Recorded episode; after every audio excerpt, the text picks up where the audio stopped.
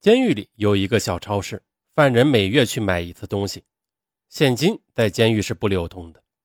每个犯人在入监时都会有一张大账卡，从看守所转到监狱来时，有现金的全部都打到这张卡上。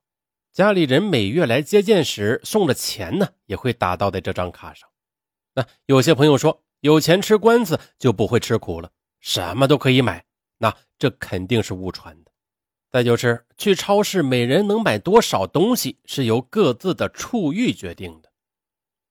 嘿，日常生活用品呢是不限金额的，只有食品啊有限制。A 级的呢可以买一百元，B 级买八十元，C 级买六十元，D 级和 E 级买五十元。每月一次的接见呢，那个探监者也是按照同样的规定给探望的对象买食品的。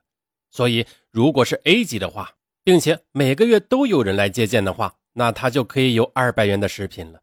只是呀，每个大队能享受 A、B 级待遇的人只有几个，有条件的人呢也舍不得乱花钱的，毕竟这钱都是父母家人的钱呢。更何况这里面家庭条件好的并不多，表现好的家里啊穷的叮当响，那家里有钱的又不一定能争取到 A、B 级，所以浪费配额的事情是比比皆是的。超市里的东西呢，贵的要命。这个犯人，你买也得买，不买也得买，只此一家，没有分店。这个食品泡面是居多的，也有一些真空食品，可都是太贵了，即使很想买，你也买不起。这里面大部分的人都只能买五六十元，那一包真空包装的东西就要十几块，甚至二十几块了。你要是买了这个，那其他的就甭买了。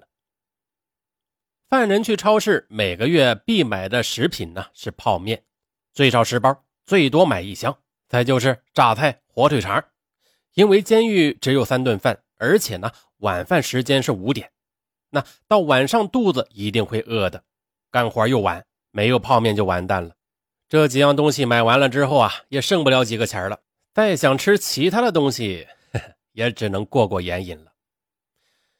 关于吃的问题呢，也闹出过许多事儿，因为如牙刷、牙膏，还有卫生纸等等这些生活用品是不限金额的啊，所以呢，很多家里条件好，大账上又有钱，可又没有达到 A 级的犯人，那就和那些 A 级却没有钱买的人商量，哎，他们用生活用品换食品，嘿，有办法吧？那再就是。我们每人去超市后买东西的超市发票呢，都要上交给干警检查。后面啊，这样做的人是越来越多了。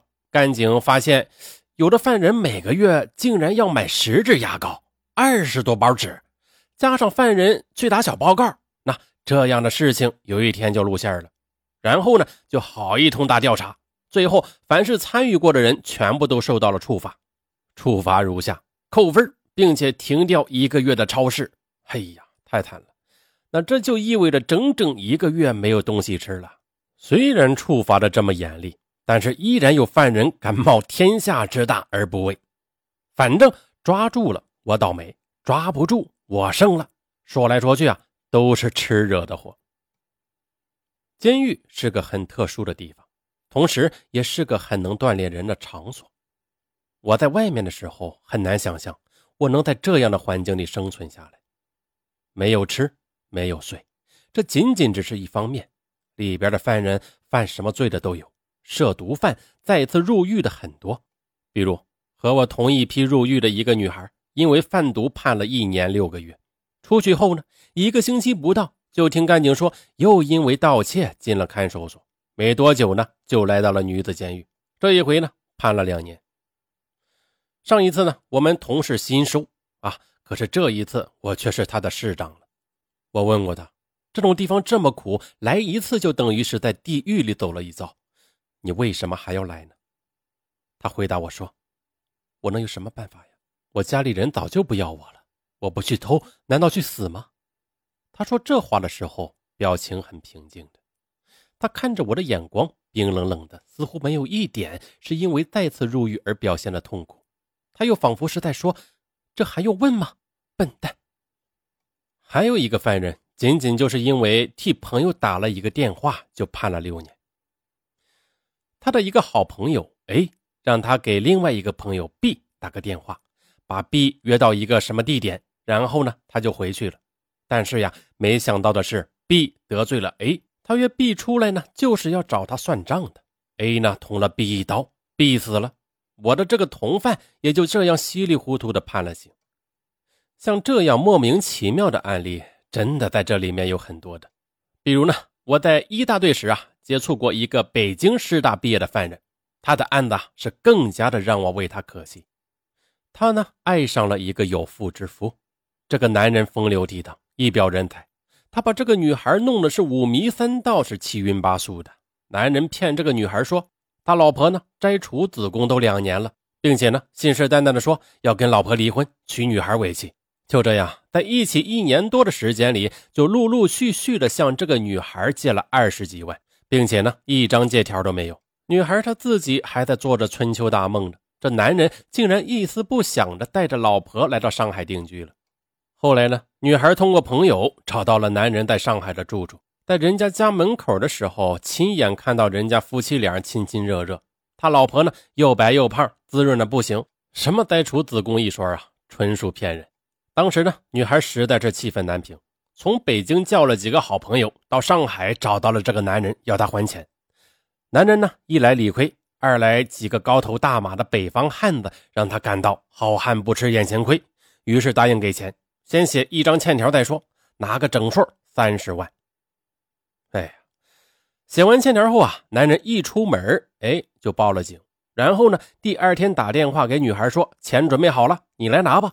那女孩带着朋友就到了接头地点，钱的影子没看到，一大帮警察荷枪实弹的等着他们呢。这下好了，敲诈勒索抓了现行，数额巨大，主犯也就是这个女孩判了八年，那她那些朋友呢判了六年。女孩当时在法庭上当场就晕了过去。再后来啊，她到了监狱也闹了几次自杀，是大队的重控对象。上厕所呢也有犯人跟着，即使是晚上睡觉，也有两个人轮流值班的看着他。那这样的人吃了官司，你能说他是个十恶不赦的坏人吗？有一些人的官司吃的是有些冤枉的，站在法律的角度上，也许不能这么说。可是人非草木呀，每每看到这样的犯人，心里还会有一些莫名的疼痛的。经济犯啊，在入监时相对来说要表现的清高一点，然而啊，在里面时间久了，就再也无清高可言了。正如有些朋友所说的，大账上有钱的，家里有路子的。在里边的日子呢，就会好过一点。但是那些外地的，家里很穷啊，甚至啊是有了几年都没有人来接见的犯人，不但犯人会欺负，就连干警也不会正眼瞧你的。其实啊，人活着，生活的条件好与不好只是一个方面，何况在里面每个人都是大同小异的，关键是能否得到别人的尊重。我说的别人啊，既有同犯，也有干警。